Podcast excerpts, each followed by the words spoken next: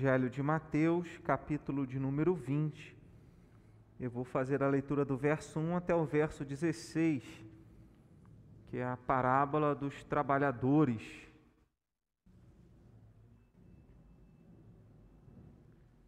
Mateus 20, do verso 1 ao verso 16, mesmo assentados, mas com reverência à leitura da palavra de Deus. Diz assim a palavra do Senhor porque o reino dos céus é semelhante a um dono de casa que saiu de madrugada para assalariar trabalhadores para a sua vinha. E tendo ajustado com os trabalhadores a um denário por dia, mandou-os para a vinha. Saindo pela terceira hora, viu na praça outros que estavam desocupados, e disse-lhes: Ide vós também para a vinha e vos darei o que for justo. Eles foram. Tendo saído outra vez, perto da hora sexta e da nona, procedeu da mesma forma, e saindo por volta da hora undécima, encontrou outros que estavam desocupados e perguntou-lhes: Por que estivestes aqui desocupados o dia todo? Responderam: Porque ninguém nos contratou. Então lhes disse ele: Ide também vós para a vinha. Ao cair da tarde, disse o senhor da vinha ao seu administrador: Chama os trabalhadores e paga-lhes o salário, começando pelos últimos, indo até os primeiros. Vindos da hora undécima, recebeu cada um deles um denário. Ao chegarem os primeiros, pensaram que receberiam mais, porém também estes receberam um denário cada um. Mas tendo-o recebido, murmuravam contra o dono da casa, dizendo: Estes últimos trabalharam apenas uma hora, contudo os igualaste a nós, que suportamos a fadiga e o calor do dia. Mas o proprietário, respondendo, disse a um deles: Amigo, não te faço injustiça. Não combinaste comigo um denário? Toma o que é teu e vai-te, pois quero dar a este último tanto quanto a ti. Porventura não me é lícito fazer o que quero do que é meu? Ou são maus os teus olhos porque eu sou bom? Assim, os últimos serão os primeiros, e os primeiros serão últimos, porque muitos são chamados, mas poucos escolhidos. Que Deus nos abençoe na meditação da Sua palavra. Jesus conta essa parábola, e ele conta essa parábola em relação, a gente deve lembrar do capítulo de número 19, quando um jovem rico se encontra com o Senhor e Jesus diz para ele, ele pergunta: "O que eu tenho que fazer para herdar a vida eterna?" Jesus fala: "Obedece os mandamentos." E ele fala quais, Jesus cita alguns, ele diz: "Tudo isso eu tenho feito desde a minha mocidade." Por isso, jovem rico. Por isso ele é identificado como jovem, porque ele estava fazendo aquilo desde a mocidade dele. E aí ele diz: Tudo isso eu tenho feito. Jesus então é, devolve para ele, dizendo: Olha, uma coisa ainda te falta.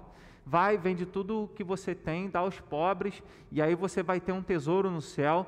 Depois vem e me segue. A, a, até mesmo a saudação desse jovem, e ele diz: Olha, é, é, bom mestre.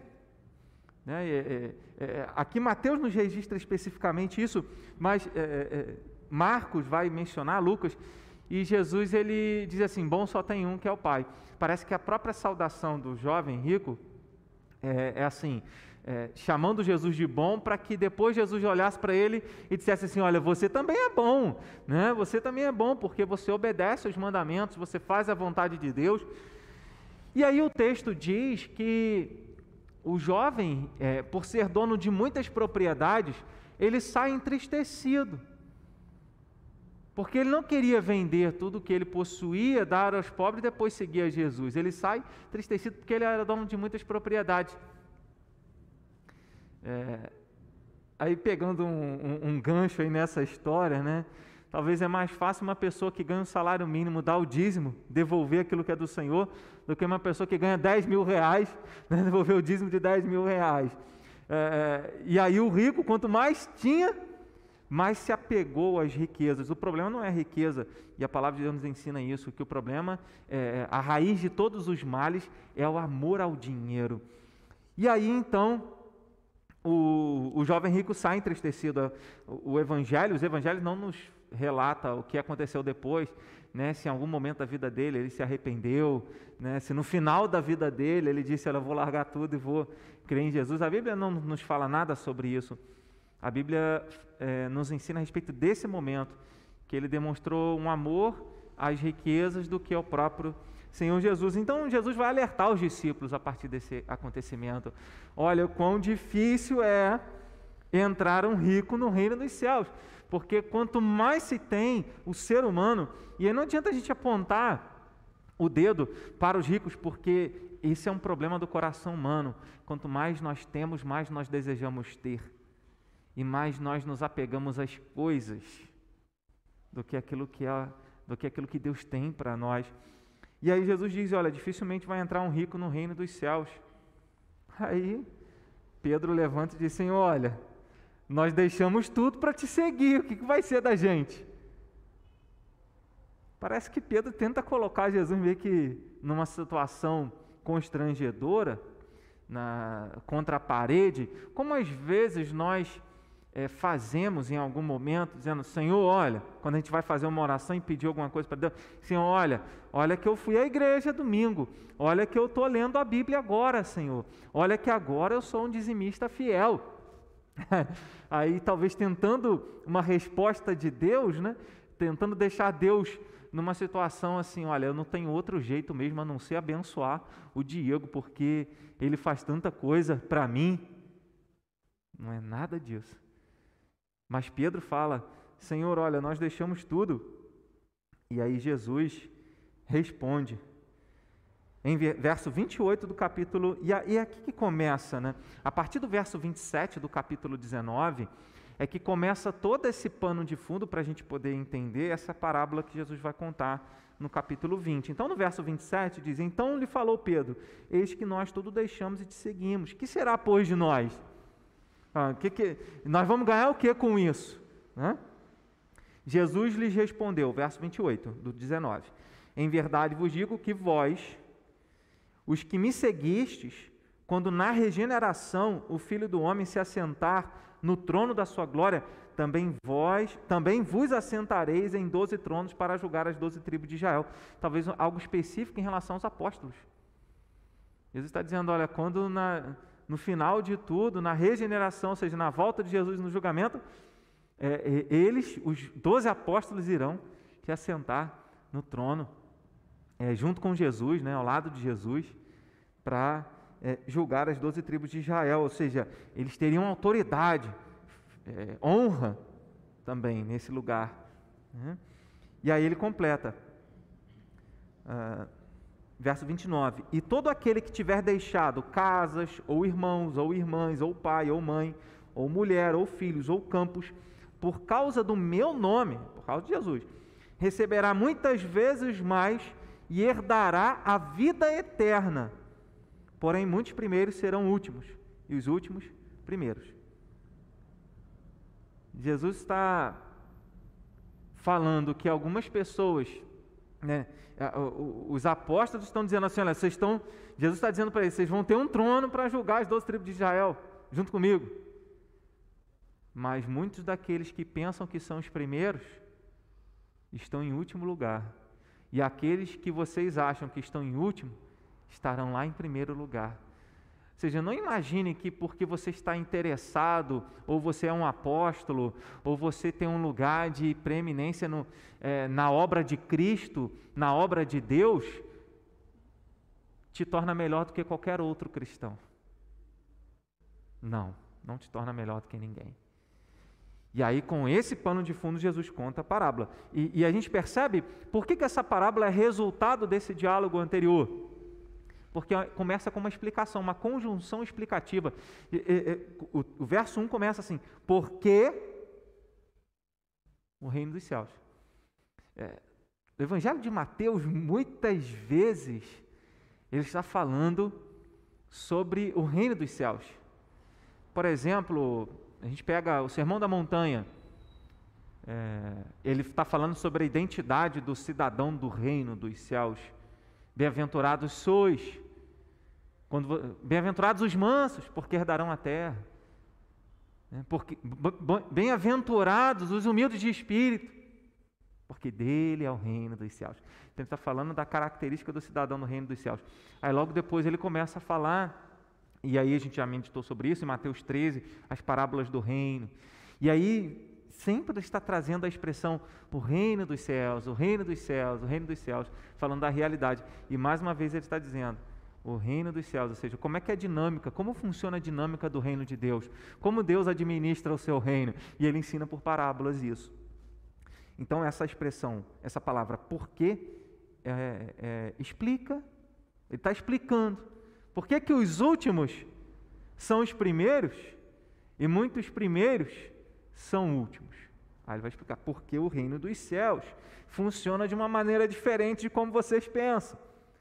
O reino dos céus é semelhante a um dono de casa que saiu de madrugada para assalariar, assalariar trabalhadores para a sua vinha. E ele começa a mencionar. Então, essa parábola dos trabalhadores ensina que o Senhor procura por verdadeiros servos. Ele procura por aqueles que estarão servindo, trabalhando.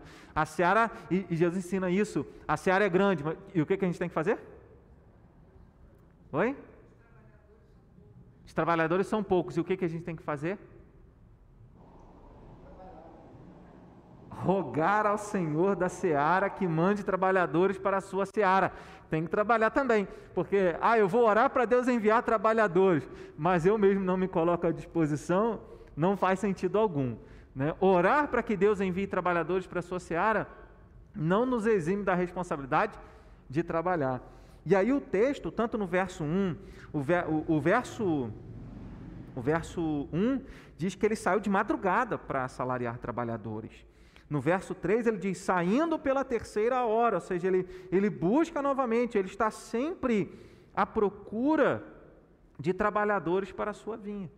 O Senhor da seara trabalha o tempo inteiro e Ele está sempre procurando. enquanto a gente está trabalhando, enquanto a gente está fazendo alguma coisa, Ele está lá, chamando pessoas, tocando nos corações, transformando vidas, despertando aqueles que estão desocupados, parados, sem significado em suas próprias vidas do verso 5 ao 7, demonstra isso também tendo saído outra vez, ou seja, é, esses versículos que eu estou mencionando, verso 1, 3, 5 ao 7, mostram o movimento do dono da seara, o movimento do dono do campo, do dono da vinha, em direção aos trabalhadores, àqueles que estavam parados, que até então não tinham significado, não tinham propósito. E é o dono da vinha que vai dar um sentido para eles, dizendo: olha, vai trabalhar na vinha. Tendo saído, verso 5, tendo saído outra vez, perto da hora sexta e da nona, procedeu da mesma forma. E saindo por volta da hora undécima, encontrou outros que estavam desocupados e perguntou: por que estivesses aqui desocupados o dia todo? Seja, Deus não quer ver ninguém parado. E às vezes nós achamos, não, sim, eu estou aqui, estou bem, estou. Tô mas Deus não quer ver ninguém parado, então Ele está sempre à procura de servos, de trabalhadores. Verso 7: Responderam, porque ninguém nos contratou, então lhes disse: Ide também vós para a vinha. Ora, um décima. Só para a gente entender ah, como, é que, como o judeu contava a hora. Né? De seis, seis horas da manhã era a primeira hora do dia.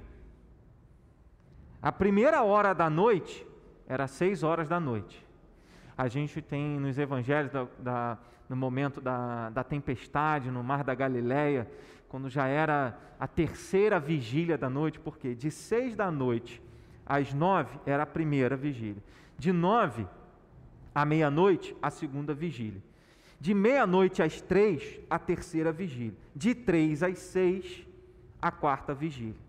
E aí depois contava, os dias, contava as horas do dia Primeira hora, seis horas da manhã. Segunda hora, sete horas da manhã. Aqui, na, na hora um décimo, já era cinco horas da tarde. Por volta de cinco horas da tarde. Já estava ali com, chegando né, é, para finalizar a, a décima segunda hora e já começar a primeira hora da, da noite, da vigília. Primeira hora da vigília da noite.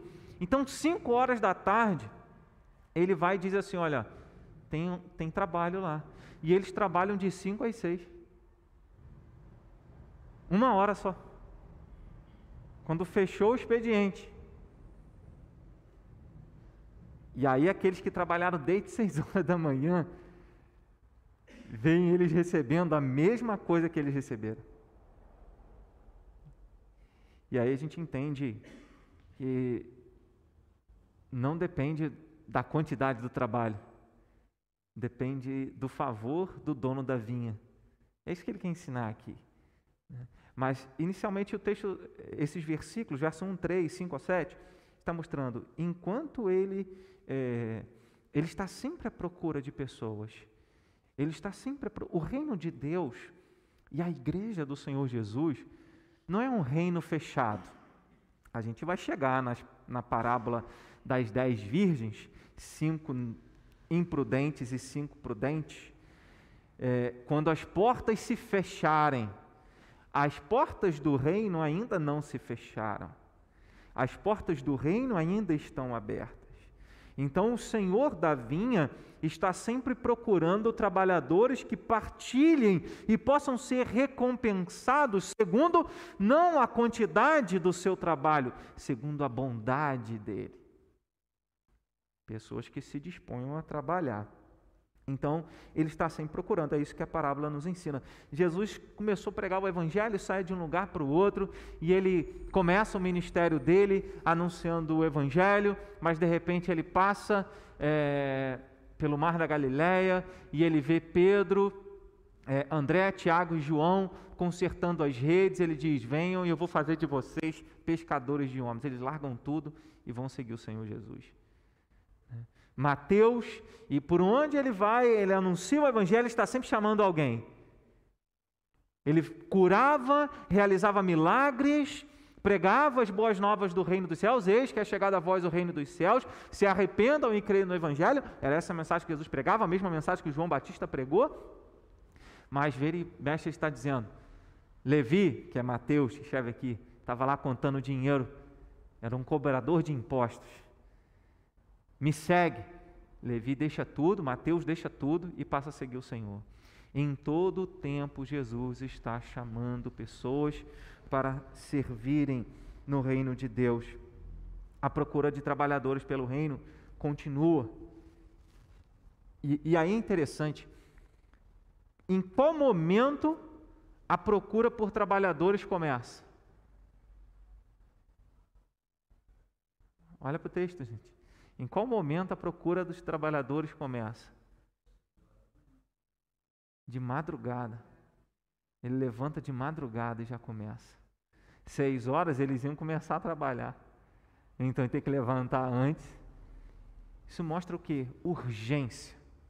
O, o serviço no reino de Deus é algo urgente.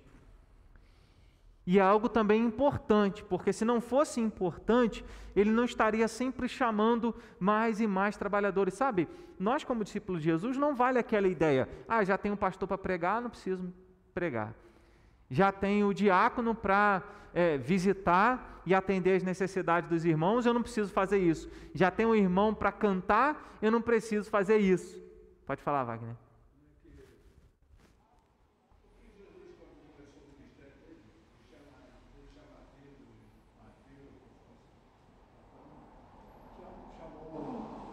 Fariseus, porque já estavam ligados uhum. à religião, Entendi. É, você sabe a resposta para essa pergunta, não sabe? Va Wagner, nosso irmão Wagner está perguntando, por que, que Jesus, ao invés de escolher um dos fariseus lá, é, aqueles que já estavam ligados às autoridades da religião judaica, escolheu Pedro, André, João, Tiago, aqueles que não tinham, segundo os próprios religiosos, conforme Atos dos Apóstolos nos ensina, não tinham conhecimento nenhum da palavra, não tinham sabedoria nenhuma. Por quê? Alguém arrisca aí? Esse fariseu, ele estava esperando um Cristo diferente. Uhum. Um rei cheio de poder, cheio de glória. E Jesus não veio para isso. E Jesus veio para preparar os seus próprios discípulos. Não pegar quem já está pronto, por favor, preparar os discípulos. É, lembra que, acho que 1 Coríntios, a palavra do Senhor ela nos mostra, agora a referência vai me fugiu aqui, mas 1 Coríntios, o apóstolo Paulo diz: Deus escolheu as coisas loucas do mundo para envergonhar as sábias, aquelas que não são, para envergonhar as que são, as fracas para envergonhar as fortes. Com qual objetivo? A fim de que a glória seja de Deus e não nossa. Então Deus toma e separa pessoas que aos olhos humanos não teriam condição alguma para ficar claro que era algo dele. Gamaliel fala para os religiosos: olha, não esquentem com esses religiosos aí, não, com esses, com esses revolucionários, porque se a obra deles é de Deus, vocês não vão poder lutar contra ela. E, e até para vocês vigiarem, para não, se estarem, não serem pegos lutando contra Deus. Mas se essa obra não for de Deus, ela vai acabar. E nós estamos aqui hoje, provando que, não, que essa obra foi de Deus, é de Deus. Né? Então, é para que o nome de Deus seja glorificado. 1 Coríntios 4, é, Paulo também ensina isso de forma muito clara. 1 Coríntios 4, do verso 1 até o verso 6, verso 7, ele fala sobre o Evangelho. E esse tesouro, que é o Evangelho, foi colocado em vasos de barro. Aí ele começa a falar isso a partir do verso 7, verso 8. O Evangelho, que é o tesouro, foi colocado em vasos de barro, e o vaso de barro somos nós.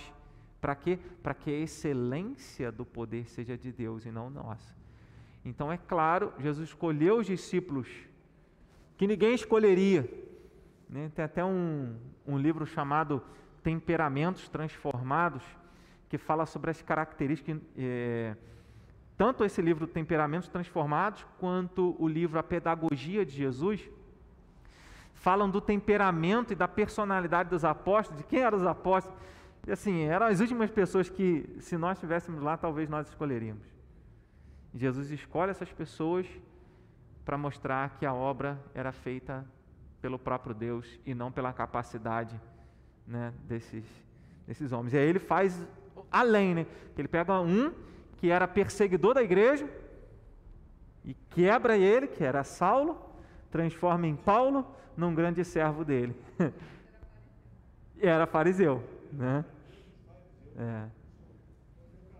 Isso, ele fala sobre isso, 2 Coríntios capítulo 11, ele fala sobre isso.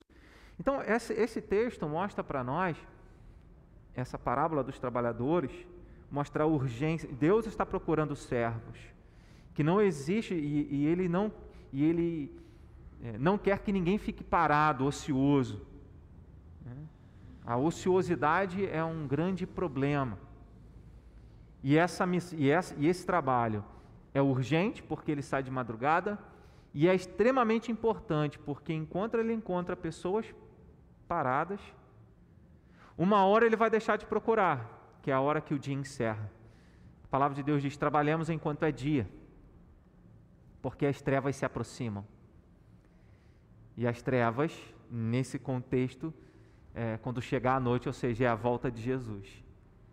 Ou seja, não tem mais o que fazer, não adianta mais trabalhar, não adianta mais dizer assim, ah, agora eu vou servir a Deus. Não, já fechou. Então a gente tem que trabalhar e servir a Deus enquanto é dia, ou seja, enquanto Jesus não volta. Então, é urgente, é importante. E Deus não quer ver ninguém parado. Todos têm um trabalho a desempenhar. Ainda que, ah, eu só vou fazer isso, né? Ah, só isso. Não tem esse pensamento às vezes? Ah, eu não vou ajudar não, não vou fazer não, porque eu não sei fazer nada. Eu não tenho condição de fazer nada. Por que às vezes pensa isso? Ah, eu não comecei a trabalhar às seis horas da manhã. Eu nem vou. Porque ele combina o salário com os primeiros trabalhadores. Os outros, ele não combina, não. Ele só fala, vou pagar o que for justo, tá? Imagina assim, ah, eu vou sair daqui para trabalhar uma hora, não vou ganhar nada. Melhor ficar aqui. Né? É melhor ficar aqui, porque que, que eu vou ganhar trabalhando uma hora no dia? Não devo ganhar nem um asse, que era. É, que, que comprava dois pardais. Né? Não se vendem dois pardais por um asse? Um asse era, acho que a décima sexta parte de um denário. Você fala assim, não vou ganhar nenhum asse. Mas aí ele diz: Eu vou dar a vocês o que for justo. Só que esse justo dele é, é além. Né? Quem trabalhou uma hora ganhou um denário. E se a gente for colocar pelo contexto, o pagamento, aí se você voltar ao verso 29 do capítulo 19, né? Quem abandona receberá muitas vezes mais no tempo presente e mais e herdará a vida eterna. A gente pode equalizar assim vida eterna com esse denário, com essa recompensa. O trabalho é evidência de que eu já recebi, de que o meu Senhor já tem algo para mim. Não é a causa. Meu trabalho não causa a minha salvação, ele evidencia. Porque ele já tinha definido: eu vou dar a ele todos o que eu quiser dar. Não depende do, da quantidade de trabalho. É, é, como se Jesus estivesse dizendo: olha, não depende de vocês, é, não, é, não é o fato de vocês serem apóstolos que torna vocês mais privilegiados do que os outros cristãos. Né? E não é porque alguém é rico e vendeu tudo o que tinha, deu aos pobres e seguiu a Jesus, que vai ser melhor no reino de Deus do que um pobre, uma viúva que deposita lá duas moedinhas no gasofilácio. Não vai ser melhor que ela. É, é isso que Jesus está trabalhando aqui nesse contexto. É, existe a necessidade do trabalho, do serviço, é urgente, é importante. Ele não quer ver ninguém ocioso, ninguém parado. Mas é essa a mensagem central dessa, dessa parábola. Ninguém tem que se sentir melhor do que ninguém porque fez isso ou aquilo outro. Né? E, e, e no final todos recebem conforme a bondade do dono da vinha. Segundo, vamos seguir. Ah, essa parábola dos trabalhadores ensina que o Senhor tem recompensas aos seus servos, do verso 8 ao verso de número 10. Ao cair da tarde, o dono da vinha eh, mandou o seu administrador chamar os trabalhadores para pagar o salário. Ele começa pelos últimos, indo até os primeiros. E ele começa pagando aos últimos um denário. E aí eu fico imaginando talvez uma fila, né? E aí eles esperando, aqueles que começaram primeiro, e rapaz, olha, se eles receberam um denário trabalhando uma hora só, o que, que a gente vai receber? Vamos receber uma grana boa aí hoje, né?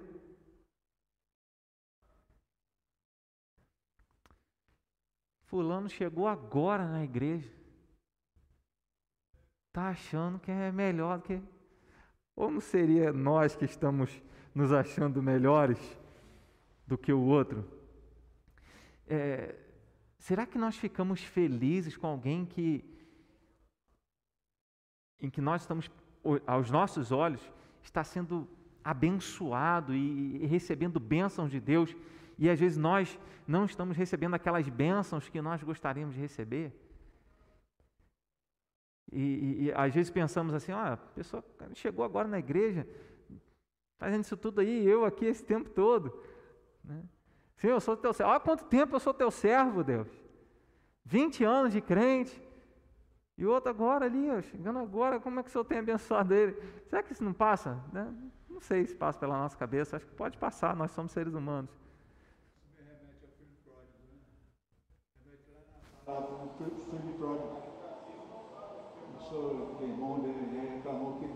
Uhum. Te servi toda a minha vida inteira, o Senhor nunca me deu um bezerro para fazer um churrasco. E aí ele fala: tudo que é meu é seu. Né? Mas é, é, essa, é esse o cuidado que nós devemos ter, as comparações. Né? Não tem que fazer comparação. Mas a gente tem que saber, trabalhando muito ou trabalhando pouco. Aí um detalhe aqui. Os que trabalharam pouco, trabalharam pouco, por quê?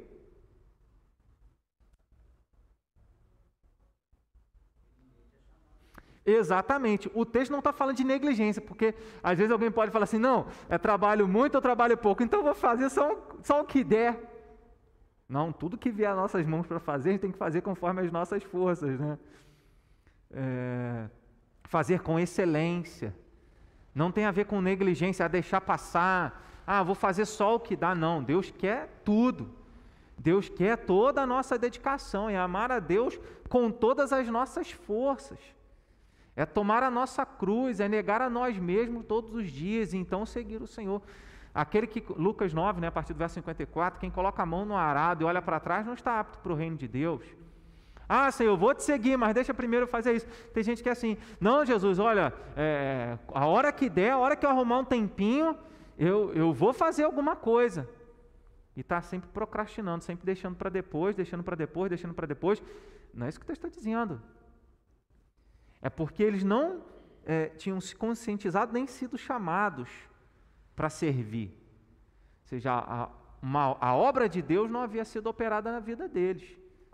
Então, a partir do momento que a obra de Deus acontece na nossa vida, ou seja, nós nos conscientizamos de que Jesus é o nosso Senhor e Salvador, de que nós somos discípulos dele, não tem negligência, não tem desculpa.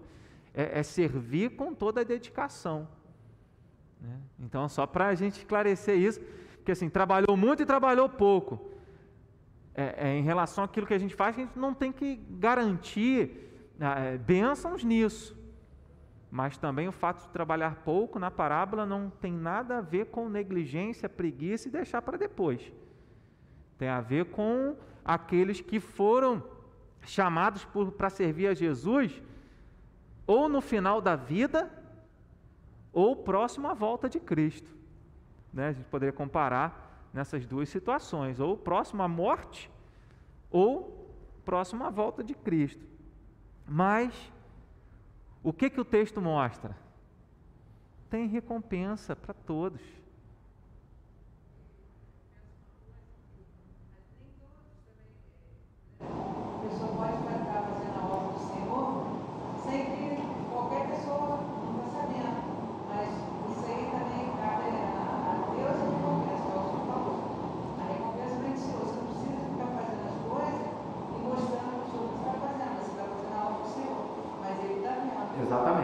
Sim. Deus está vendo. Uhum. Às vezes tem muita gente que fica preocupado em mostrar é, os outros verem.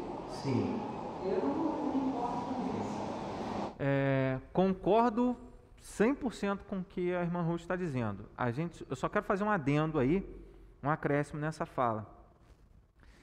A gente faz, e como Colossenses 3,23 nos ensina, é a Cristo Senhor a quem está servindo. A gente não está servindo a homens, mas estamos servindo ao Senhor. E o que a gente faz em secreto, é, Deus vai ver. Não toca trombeta, aí é Mateus 6, né, sobre justiça. Se você ajuda alguém, não, não toca trombeta no que você está fazendo. Correto. Agora, é, existem pessoas que falam assim: não, eu eu não prego, eu não faço, eu não, não, não evangelizo, mas eu dou o meu testemunho. Tá, mas não é isso que Deus mandou a gente fazer, mandou fazer discípulo. Só estou querendo fazer esse adendo, porque às vezes assim, a pessoa se contenta com um simples fato ou se justifica com o um simples fato de dar um bom testemunho, de ser alguém que é correto, que obedece a palavra de Deus. Maravilha, vou citar um texto aqui no final sobre isso. É, ele tem que fazer. Agora, o nosso trabalho, o nosso serviço é fazer discípulo. Né? Então a gente tem que entender como. E aí, realmente, isso não tem a ver com uma nomeação na igreja, né? trazendo para o nosso contexto. Tem a ver se o conselho te nomeou, se você está servindo algum ministério na igreja, se você é pastor, presbítero, diácono. Tem nada a ver com isso. Tem a ver com, com o nosso serviço a Deus, e Deus vai ver isso. Só que a gente tem que entender que esse serviço não é simplesmente uma coisa assim, na minha cabeça, ah, eu é, estou dando um bom testemunho. Na hora que eu posso, eu ajudo alguém. Não, tem que ter um alvo, tem que ter um foco, né? De exercer o dom, né? Cada um tem um dom. Eu lembrei aqui agora de Dorcas, né? Dorcas que, com, que costurava, fazia lá as roupas e abençoava as pessoas. Era o ministério dela e fazia a diferença, demonstrava amor e cuidado, né? Enquanto fazia isso, pregava o evangelho, falava de Jesus, né? É exatamente isso. E, e, o que a gente tem que lembrar é o seguinte: Deus não vai esquecer de ninguém que serve a Ele. Aqueles que são do Senhor não, jamais serão envergonhados, diz a palavra de Deus. Paulo, próximo à morte, ele diz: Olha, agora eu sei, eu sei que a coroa da justiça me está, reserv, está reservada para mim, a qual o Senhor reto juiz me dará naquele dia. Ele tinha tranquilidade para dizer isso. Ele sabia. Só que, na, e aí ele está falando isso a Timóteo na segunda carta, no final, mas é, em determinado lugar ele escreve: Olha, eu prossigo para o alvo, não como se eu já tivesse conquistado tudo, mas eu prossigo correndo, perseverando para conquistar aquilo para o qual eu fui conquistado por Cristo Jesus. Ou seja, Deus concede a ele a salvação, mas ele tem que correr e perseverar para demonstrar realmente, para dizer assim: olha, eu honrei isso, né? A, a obra de Cristo na minha vida. O que a gente tem que lembrar é dessa recompensa. Eu citei, anotei aqui 1 Coríntios 15, 58, quando Paulo diz: Olha, é, vamos continuar trabalhando, porque no Senhor o nosso trabalho não é vão. Portanto, agora lembrando o versículo, portanto, meus amados irmãos, sede firmes e sempre abundantes na obra do Senhor, porque no Senhor o vosso trabalho não é vão. Né? Então ele diz: vamos trabalhar porque nada é sem é, significado, sem propósito. E qual era a recompensa? No texto, olha aqui, é a vida eterna. Ainda que a Bíblia ensine sobre, galardão? Mas a, a grande bênção é estar no céu, é ter a vida eterna. A grande bênção é saber que se a gente fecha os olhos aqui, a gente está diante de Jesus. A grande bênção é saber que quando Jesus voltar, a gente não precisa correr para lugar nenhum, é só a gente esperar e, e, a gente vai se encontrar com o Senhor nos ares. Hum? Então, lembrar disso. Por mais que os discípulos alimentassem expectativas quanto às suas recompensas, o Senhor Jesus ensinou que as recompensas dadas por Deus não são baseadas nos nossos conceitos e valores, mas segundo a vontade do próprio Deus. Porque Enquanto eles estavam lá, vamos imaginar, né, viajar, que construir a cena na fila, olhando os que trabalharam só uma hora e pouco, ou duas horas, e recebendo um denário, eles ficaram imaginando, olha quanto que a gente vai receber. Mas no final não foi assim. A recompensa não é baseada pela quantidade de horas trabalhadas. A recompensa é baseada na bondade do dono da vinha. Então, a, a, a nossa, tudo aquilo que nós recebemos é com base na graça de Deus, na vontade do próprio Deus, e não com base naquilo que nós fazemos. Né? Assim como os discípulos não deveriam se ensoberbecer por terem sido chamados, também não deveriam alimentar expectativas de serem é, recompensados mais do que outros, pois assim como eles foram chamados e seriam recompensados, outros seriam chamados e recompensados também. Bastava a alegria da recompensa. Pedro está dizendo: Senhor, o que será de nós? Tudo começa com essa pergunta. 19, verso 27. O que vai ser de nós? Nós deixamos tudo para te seguir. Fica feliz de você ser meu discípulo. Fica feliz de ter a vida eterna. E não se ache melhor do que os outros por isso. Porque se eu quiser chamar esse jovem rico que agora saiu triste e deixar ele por último e chamar, ele vai receber tanto quanto você, porque eu quero dar tanto a ele quanto a você. É isso que Jesus está dizendo. Sem vaidade, sem soberba, deve ser o discípulo de Cristo. Com isso, é importante entender que toda a recompensa dada por Deus é infinitamente maior do que qualquer serviço que poderíamos oferecer a Ele. Isso também a gente extrai da parábola. Por mais que você faça a recompensa que Ele dá sempre é maior do que aquilo que nós é, fizemos. A dádiva de Deus nunca poderá ser comprada. Nunca poderemos retribuir à altura a graça salvadora de Deus, a vida eterna. Por mais que a gente faça e trabalhe, trabalhe, trabalhe, trabalhe, trabalhe, trabalhe a vida inteira, jamais iremos pagar à altura o que Deus fez por nós. E aí, se você continuar lendo o capítulo de número 20, a partir do verso 20, parece que a mãe de Tiago e João não entendeu isso. Porque logo depois Jesus conta essa parábola, ela diz para o Senhor: Senhor, então já que é, é como se ela tivesse, talvez ela tenha entendido em parte, né? E, como era algo que Deus daria, né, a, a, a recompensa, ela fala: então deixa aqui na glória do Senhor os meus filhos, um se assentem, um à direita e outro à esquerda. Parece que ela não entendeu nada do que Jesus estava dizendo. Não, não tem a ver com a glória, não tem a ver com a evidência, com ser melhor do que o outro, tem a ver com termos sido alvos da graça de Deus. Não tem a ver com as recompensas, os benefícios é, é, que nos colocam num, num lugar, humanamente falando, acima de outros. Não tem a ver com o título de ser pastor, o ofício de ser pastor, presbítero, diácono. Não tem a ver com ser líder, com ser é, pastor, mestre, doutor, PhD. Não tem a ver com nada disso. E ela diz, e ela, mesmo Jesus contando essa parábola, diz, Senhor, então deixa aqui no teu reino, na tua glória, um filho sente à direita e outro à esquerda. Jesus fala, você não sabe o que está pedindo. Vocês podem, e aí mais ainda, nem eles, nem os filhos sabiam, porque Jesus fala: vocês podem beber o cálice que eu estou para beber, ou seja, eles não entenderam nada que Jesus falou, mas a, a ideia era: vocês podem passar pelo sofrimento que eu estou para passar? Aí eles falam: podemos. Tiago, esse Tiago aqui foi decapitado por Herodes no livro de Atos. João foi o último a morrer.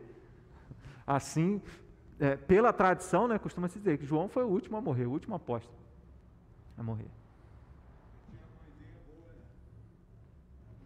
Mãe quer o melhor para os filhos, né? Uma direita, outra esquerda. Toda mãe quer o melhor para os filhos, não quer nada de ruim. Né? Se toda, toda aqui, toda mãe ora pedindo, Senhor, que os meus filhos estejam na tua presença. Não precisa ser à direita, à esquerda, só de estar na tua presença já está bom. E é isso que a parábola dos trabalhadores ensina. Olha, se contentem com o fato de vocês receberem uma recompensa muito maior do que aquilo que vocês merecem, porque não, não merecemos nada de Deus. Então Jesus concede a vida eterna a todos os que creem nele. Contudo, e aí, se a gente for trazer isso no contexto geral, crer em Jesus é, é evidenciado no serviço. Tiago, e aí Tiago, irmão de Jesus que escreve a carta, já não é o Tiago, irmão do apóstolo João, Tiago, irmão de Jesus, que escreve a carta, diz: Mostra-me a tua fé sem obras, e eu, pelas minhas obras, te mostrarei a minha fé. Então, as nossas obras tornam evidente a nossa fé em Cristo. Se eu creio em Cristo, eu devo servi-lo. Eu devo fazer a vontade dele. Mas tem muitas pessoas que hoje em dia, né? É, antigamente até tinha algumas coisas assim. Ah, eu sou católico não praticante. Não existe. Você é alguma coisa, você não é. Ah, eu sou evangélico não praticante. Ah, eu creio em Jesus, mas não vou na igreja, não, não, não tenho compromisso com a palavra. Né? É evangélico, ou seja, acredita em Jesus, mas não faz nada do que Jesus manda.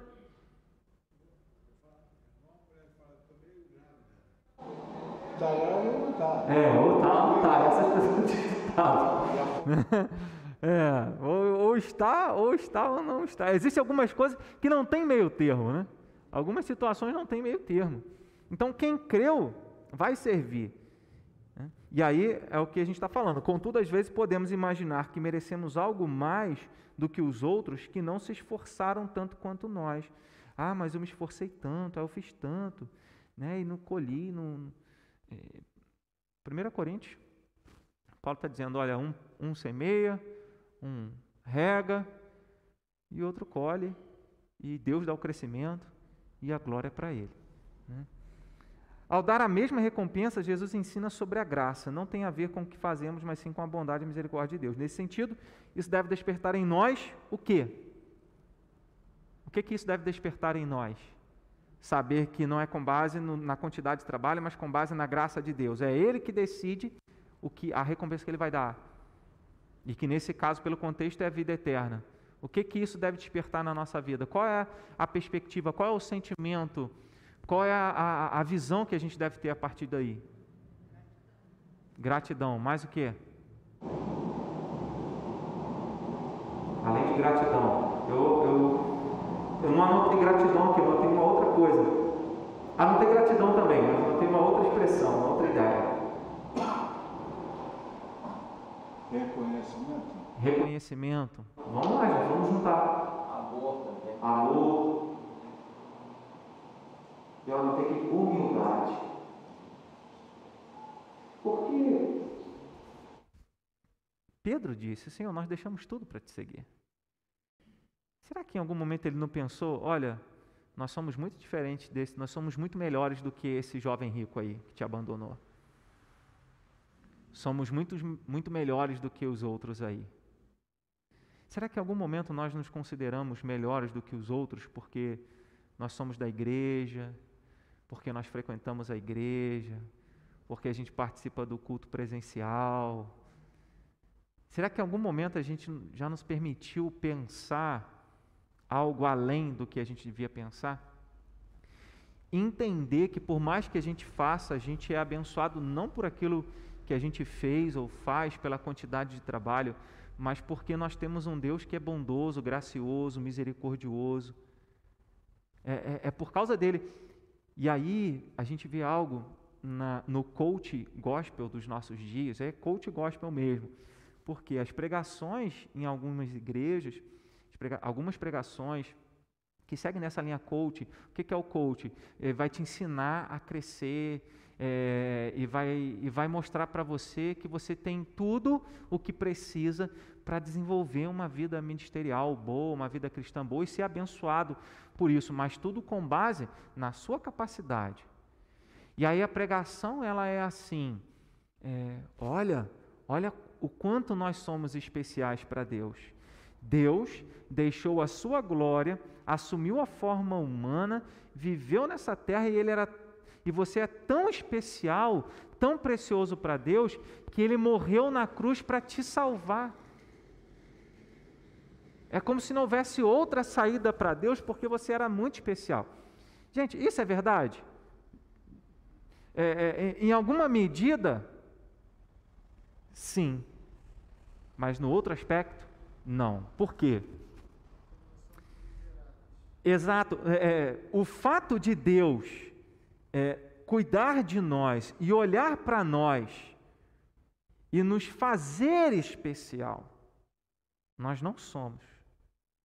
Então, o valor que nós temos não é intrínseco, ou seja, não é porque nós somos bons, nós somos valiosos. O valor que nós temos foi porque Deus conferiu esse valor a nós.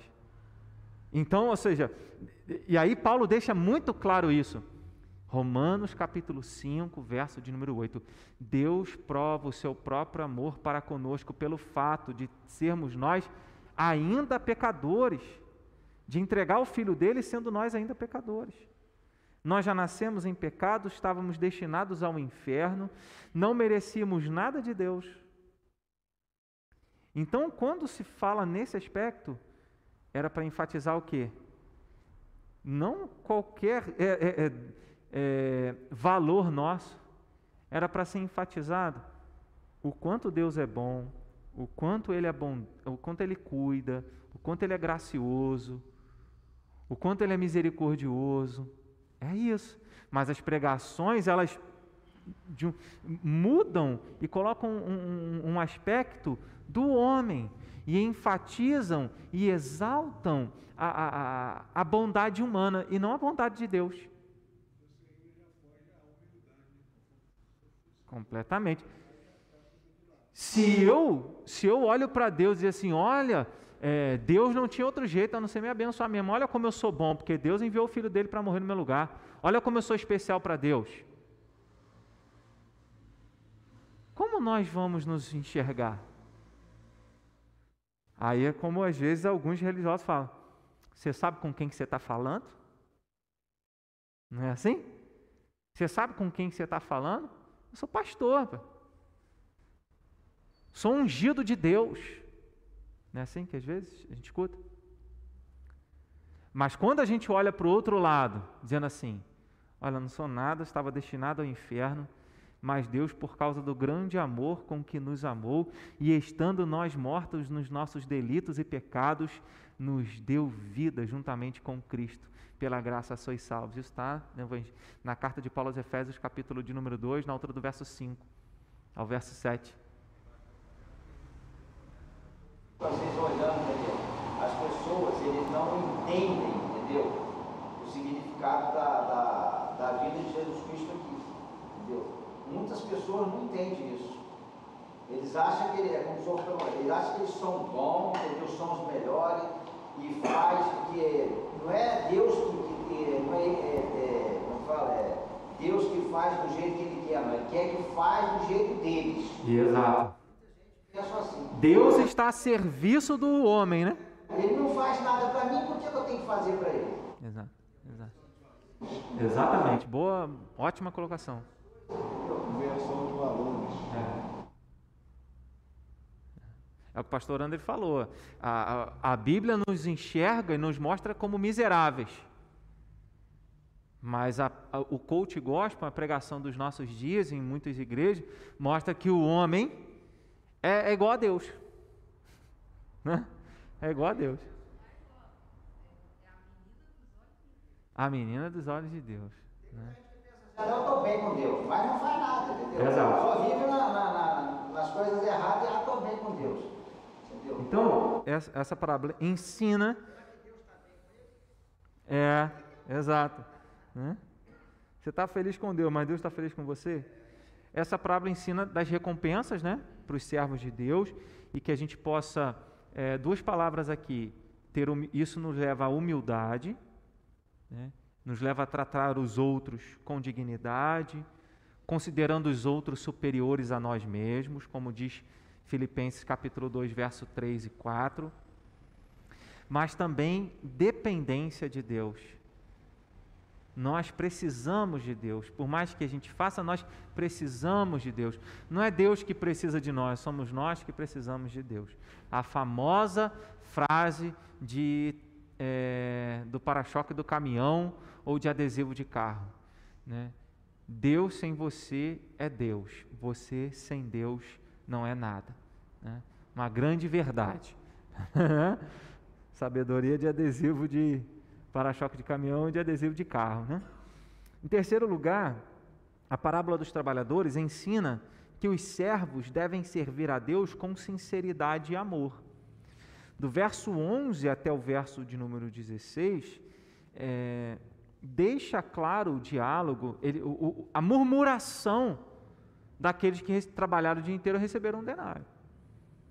O que está mostrando? Eles estavam trabalhando por quê? Interessados Estavam pensando apenas na recompensa. Então, essa parábola nos ensina isso também, na questão da sinceridade e do amor. Nós somos chamados para servir a Deus de coração, somos chamados para servir a Deus né, com, com verdade, com disposição e com amor, e não em, com interesse, pensando em barganhar. Ó oh, Deus, eu estou fazendo isso, olha, presta atenção no que eu estou fazendo. Né? Lembra quando, quando o ladrão que foi crucificado ao lado de Jesus disse: Lembra-te de mim quando entrar no teu reino, ele não fez nada para Deus. Só confiou que Jesus podia dar um socorro a ele. É diferente quando a gente faz um monte de coisa para Senhor, lembra de mim, ó. lembra que eu fiz isso, lembra dessa situação. E não é assim. Então, o verso 11 mostra: Mas tendo recebido, murmuravam contra o dono da casa. Será que em algum momento nós já nos pegamos a nós mesmos pensando e reclamando de Deus, nós achávamos que Deus tinha que ter feito de outro jeito? Que Deus tinha que responder a nossa oração e atender a nossa necessidade de um outro jeito? Será que a gente nunca reclamou? Então é algo para a gente pensar. Né? Eles pensaram que receberiam mais, julgaram que eram melhores do que os outros por trabalharem o dia inteiro, e eles se acharam injustiçados pelo dono da vinha que a gente não pense isso em relação ao nosso Senhor. Né? Que jamais olhemos ah, eu estou sendo injustiçado. Na verdade, essa imagem, esse sentimento de nos sentirmos injustiçados, é pelo erro da autoimagem. Se a nossa imagem fosse, olha, eu sou miserável, eu sou pecador, eu preciso da graça de Deus, sem Jesus eu não sou nada, não sou ninguém, a gente vai se ver de uma maneira e qualquer coisa que Deus fizer para nós já é maravilhoso, né? Então, é, é essa a ideia. Né? Se é a vontade de Deus, não a nossa vontade. Exato. Se for, se for pela nossa vontade, a gente erra. É. Então, aí é um diálogo aqui interessante, é vocês estão reclamando, eu não sou dono do meu dinheiro? Eu não sou dono da vinha? Eu não combinei com vocês um salário? Eu quero dar a esses mais do que eu dei a vocês. E se eu faço isso querendo ser bom, você acha que eu estou sendo mal? Você, aí ele fala assim: os seus olhos são maus porque eu sou bom? Acha que eu estou errado? Se eu quero. E aí, em outras palavras, a salvação é de Deus, pertence a Deus, Ele dá a quem Ele quiser. Né? Ele faz o que Ele quer, como o Romeu está falando, é a vontade dEle, né? e não a nossa, e eles não enxergaram isso.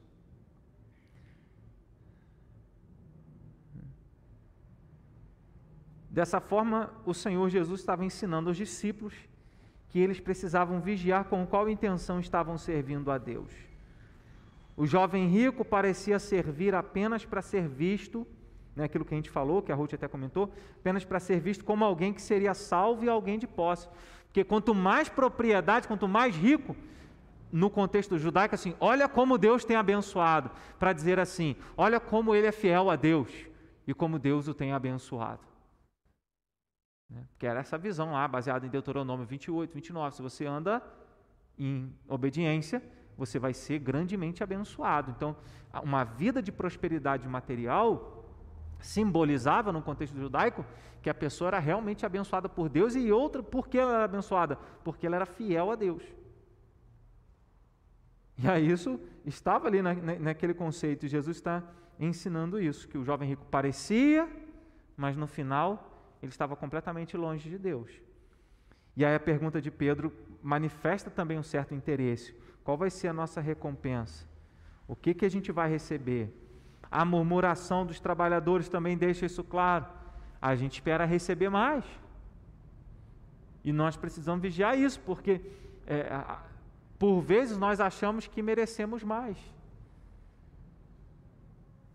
Tem um irmão lá na, na igreja presbiteriana, de Cordeiro, um irmão abençoado.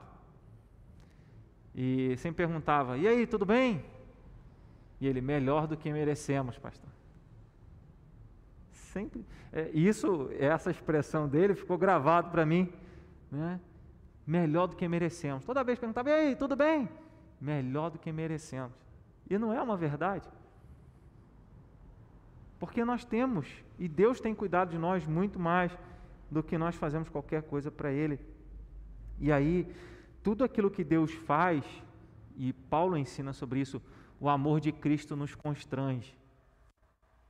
E esse amor que nos constrange deve nos levar a servir a Deus com sinceridade, de coração, fazendo a vontade dEle.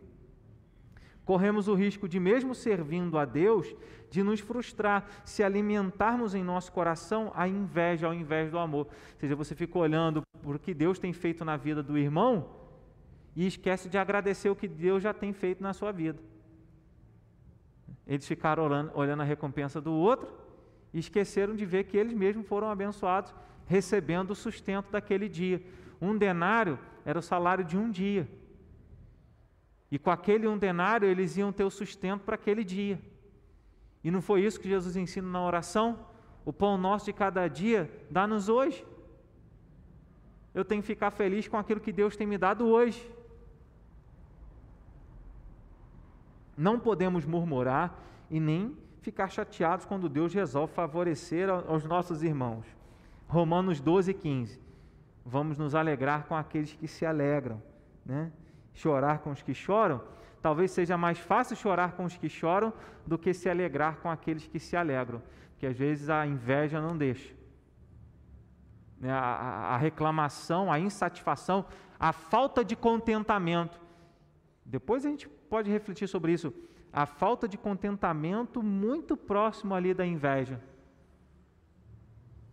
Né, de imaginar, de olhar para o que o outro tem, dizer assim: eu queria ter isso, e fico insatisfeito com aquilo que Deus tem me dado. O que eu tenho é tudo aquilo que eu preciso. Algo que podemos pensar é que desprezar a recompensa do dono da vinha pode configurar que o trabalhador foi apenas chamado, mas na verdade não era um servo escolhido, usando as palavras do texto do versículo 16. E aí no versículo 16, como também no verso 30, né? Porque o verso 16 ele diz: Assim os últimos serão os primeiros, e os primeiros serão últimos. É a mesma frase do verso 30. Então, por isso, é, é, é, a, essa parábola é um ensinamento do que Jesus estava querendo dizer ali para Pedro, a resposta que ele deu a Pedro. É, vai receber no tempo presente muitas bênçãos e na vida futura a vida eterna. É, em outras palavras, né? Deixa eu ler aqui. Por isso, o verso 16, como também o verso 30, Jesus mostrou que, embora alguns possam aparentemente estar fazendo o que ele manda, e por isso se considerem os primeiros, os chamados, os se consideram os salvos, há outros que, mesmo não tendo tanta projeção terrena, realmente foram salvos pela graça de Deus. Mesmo estão lá servindo, como Ruth falou, por trás das cortinas, sem ninguém ver, e são salvos. E às vezes a gente entra no julgamento de nos acharmos melhores do que esses irmãos porque não estão dentro da igreja, porque não estão dentro, fazendo aquilo que a gente faz, e a gente faz essa comparação.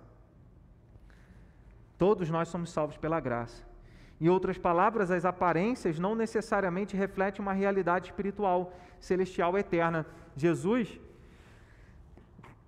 Jesus ele, desculpa, Jesus ele expressa da seguinte maneira: no último dia, muitos dirão: Senhor, Senhor, em teu nome expelimos demônios, em teu nome fizemos milagres. Apartai-vos de mim para o fogo eterno, vocês os que praticam a iniquidade, porque nunca conheci vocês. Aparentemente eles demonstravam uma coisa, mas na sinceridade, no coração, eles estavam longe de Deus. Como Jesus fala é, em Mateus capítulo 15, verso de número 8, citando o profeta Isaías: Este povo honra-me com os lábios, mas o seu coração está longe de mim. Vão me adoram e ensinam apenas doutrinas que são preceitos de homens. Né? E, e aí, é, aquilo que estava nos lábios era diferente do que estava no coração. É, para lembrarmos que somos salvos pela graça de Deus e não por merecimento. Longe de nós, discípulos de Cristo, qualquer arrogância ou comparação com outras pessoas, como se fôssemos melhores que elas. E essa comparação não deve haver nem entre cristãos e nem dos cristãos em relação àqueles que não são. Porque aqueles que ainda não são, são aqueles que estão lá no meio do caminho dizendo: Ó, ninguém me chamou,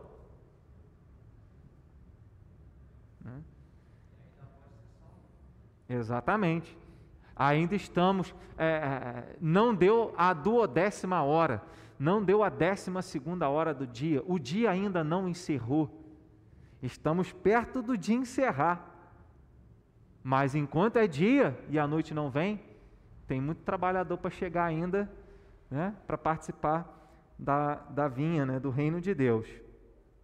Concluindo, esta parábola nos ensina a entendermos que não somos melhores que ninguém, embora chamados e abençoados por Deus com o dom da vida eterna.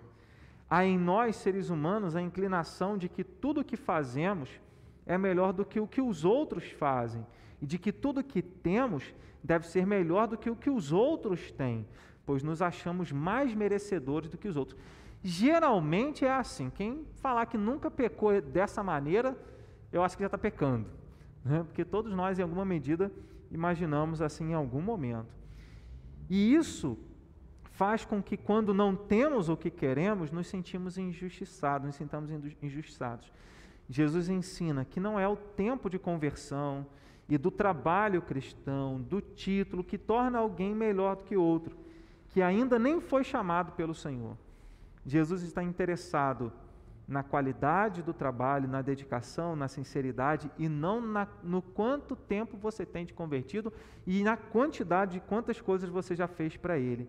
Ele está interessado na intenção do servo, no que está dentro e não apenas no que ele diz ou o que ele faz. E a gente tem que aprender aquilo que Jesus fala em Lucas 17, verso 10. Assim também vós, depois de haverdes feito quanto vos foi ordenado, dizei: somos servos inúteis, porque fizemos apenas o que devíamos fazer. Com essa frase, é, Jesus derruba toda arrogância, toda altivez e nos chama à humildade, à dependência dele e a servi-lo em gratidão, porque ele é bom porque Ele é misericordioso e porque Ele nos deu muito mais do que jamais nós iremos fazer para Ele. Deve haver gratidão, então. Quando alguém faz algo por nós que nunca a gente poderá pagar, essa gratidão é eterna. E a gente sempre vai demonstrar, a gente nunca vai esquecer.